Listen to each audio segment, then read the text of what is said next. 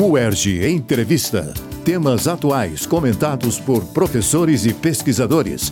Um espaço para reflexão sobre o nosso dia a dia. No UERJ Entrevista de hoje, conversaremos sobre arte. Para nos ajudar a abordar esse tema, convidamos o professor Marcelo Campos, do Instituto de Artes da UERJ. Doutor e mestre em artes visuais pela UFRJ, graduado em comunicação social pela faixa, curador e crítico de arte, o professor Marcelo Campos desenvolve pesquisas sobre o conceito de brasilidade na arte contemporânea e é o atual diretor do Departamento Cultural da UERJ.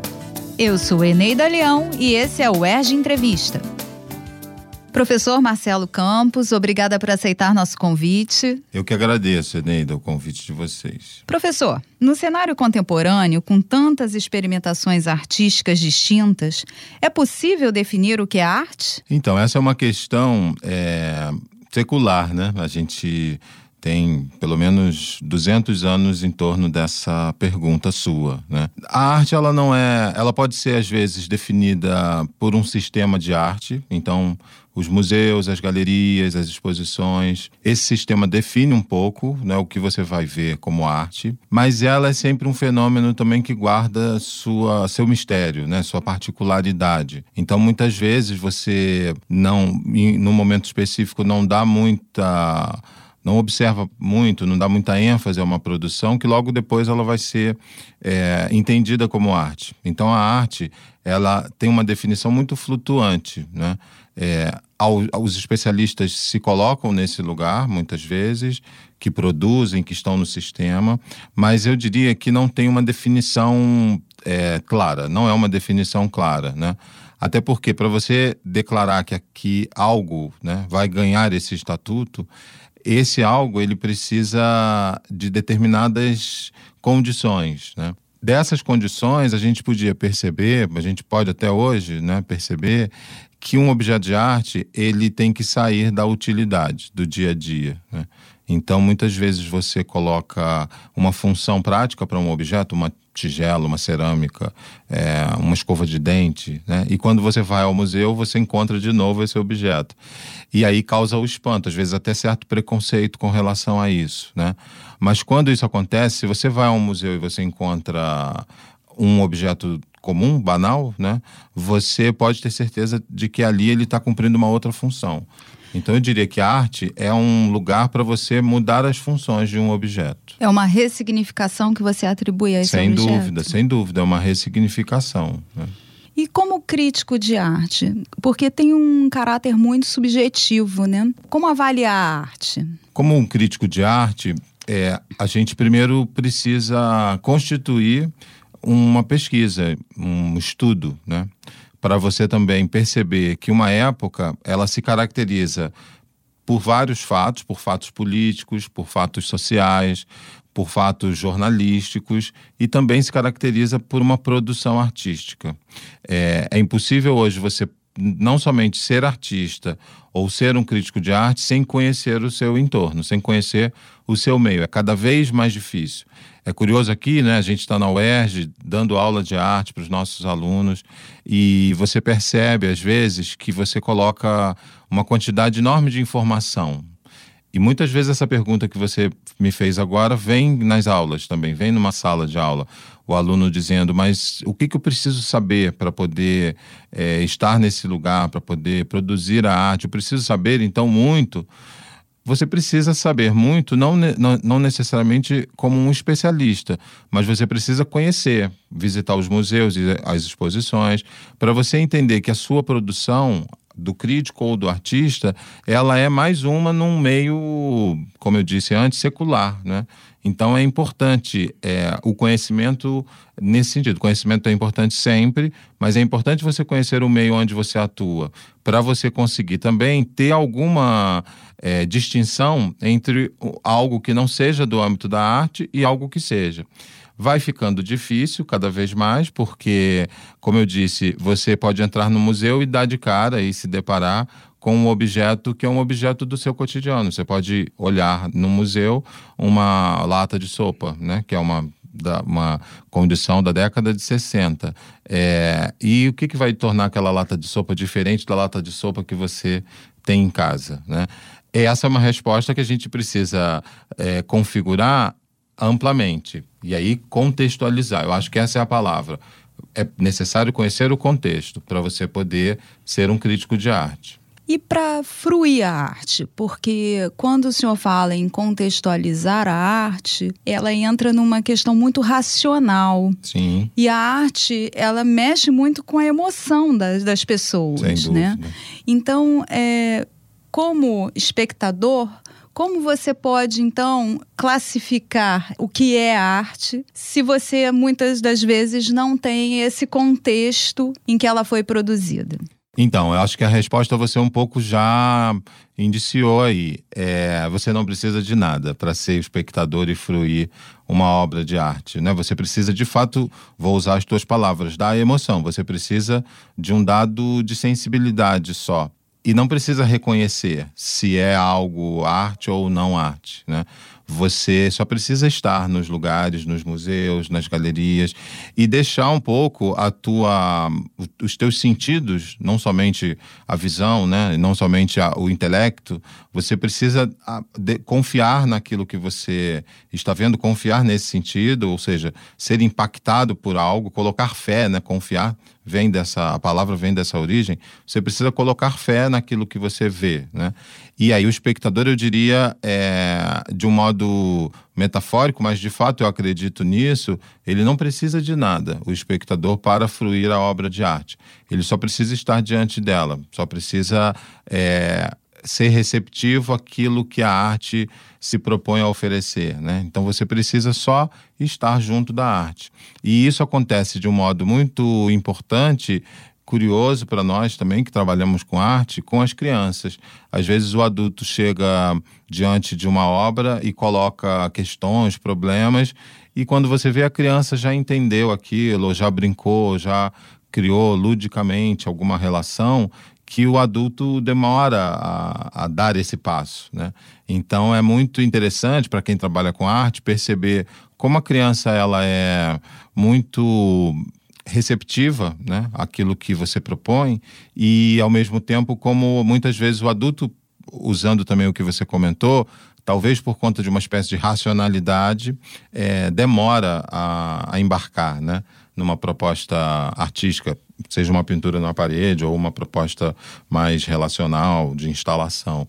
É, é, eu diria que para você perceber esse lugar. Você não precisa saber o que é arte ou o que não é, como espectador. Isso é importante para os artistas e para os especialistas. E como espectador, você só precisa estar nos lugares. Pegando essa questão que o senhor levantou sobre a contextualização e o ambiente e a intenção do artista, né, quando propôs aquela obra, a arte ela tem esse papel também de, de denúncia, de transformação social. Como o senhor vê isso? Eu acredito que sim. Um dos desafios hoje da arte, e pensamos no Brasil, né, nesse sentido, não só no Brasil, mas no mundo, é saber como ela se posiciona, né? Como é que ela está frente aos acontecimentos do cotidiano. A gente está aqui numa rádio, a comunicação é um lugar também para a gente refletir sobre isso, né? De que modo você se coloca diante de um fato cotidiano, de um fato diverso, né, de um, de um acontecimento, seja ele qual for. Esse acontecimento envolve questões éticas, políticas e tal. É, e eu acho que cada vez mais a arte se coloca esse problema. Ela sempre se colocou, né? Porque pensemos no século XX que atravessou duas guerras.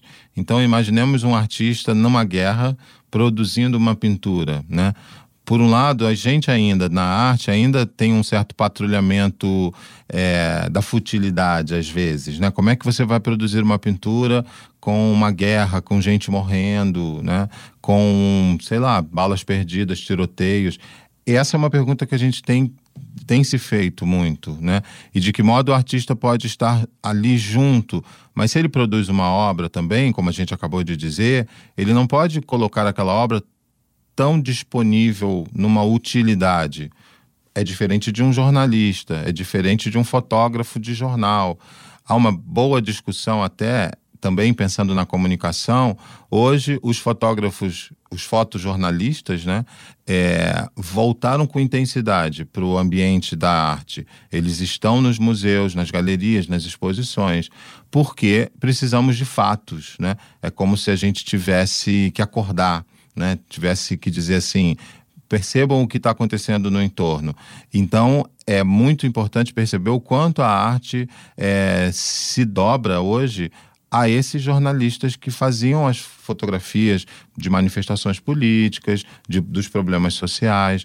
E isso é, é, é um dado que volta para os museus. Hoje você tem fotógrafos como Evandro Teixeira, que foi fotógrafo do Jornal do Brasil e que continua fotografando, e as fotos do Evandro Teixeira muito valorizadas pelo meio da arte. Numa época elas não seriam, porque pareceria um fato muito direto, cotidiano, né? Então, retornando ao que você perguntou, a arte, os artistas, os críticos, os curadores, todos hoje se colocam essa questão: o que você vai fazer com essa realidade? Né? Se você tem que produzir uma pintura ou fazer uma escultura, como é que você lida com isso? A sua pesquisa pode não caminhar para esse, esse fim, ela pode ser uma pesquisa mais formal, mais de material, mas é difícil um artista que vive um momento político intenso, como uma guerra, por exemplo, é, não se sentir afetado. Né? E como a gente disse antes, a gente está o tempo todo convidando o espectador para ser afetado por aquilo que a gente mostra, né? se esse espectador hoje, por exemplo, ele vive dentro de uma favela, de uma comunidade, por que não aquela comunidade também ter o seu espaço de galeria, de museu? Né? E hoje existe um movimento grande no Brasil para a gente levar e, e, colocar esses lugares como potencialmente lugares onde a arte deva estar. Professor, só para a gente encerrar, eh, eu gostaria que o senhor comentasse um pouco sobre o papel educativo da arte e qual é a proposta do Departamento Cultural da UERJ.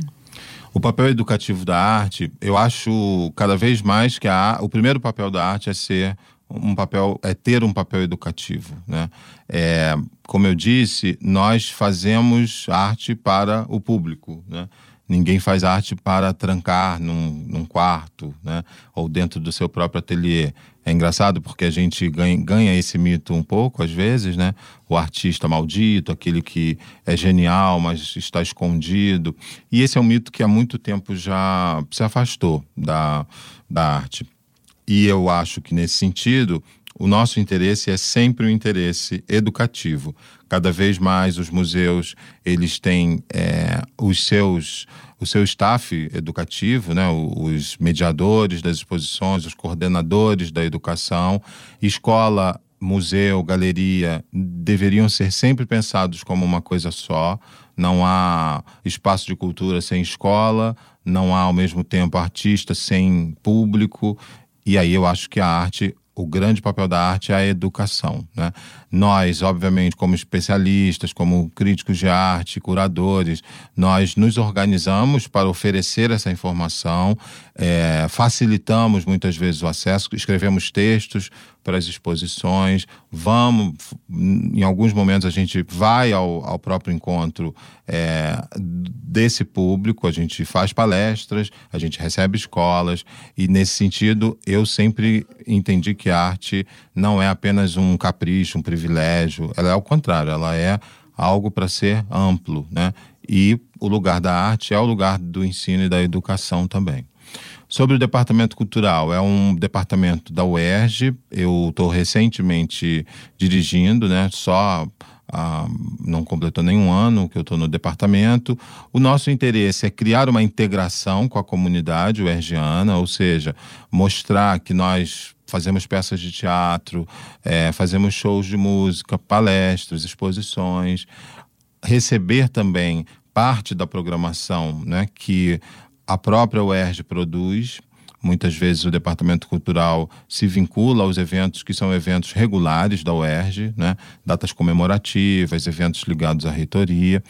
E, além disso, qualificar essa produção, ou seja, trazer o que a gente possa ter de melhor nas artes visuais, na música, no cinema, para dentro da universidade. Eu acho que é isso que me interessa também é, fazer no departamento e é por esse motivo que eu gosto muito desse lugar onde eu estou hoje. Professor Marcelo, muito obrigada pela sua participação e espero revê-lo aqui na Rádio Oeste. Obrigado a você, parabéns pelo programa, foi um prazer. No Oeste Entrevista de hoje, conversamos sobre arte com o professor Marcelo Campos. No próximo programa, falaremos sobre educação e o papel do professor. Participe do nosso programa, mande suas sugestões para radioerge.gmail.com. UERJ Entrevista. Equipe técnica: Daniel Barros, Gledson Augustos e Eduardo Sobral. Locução: Alfredo Fará. Produção: Rádio UERJ. Realização: Centro de Tecnologia Educacional. CTE SR3.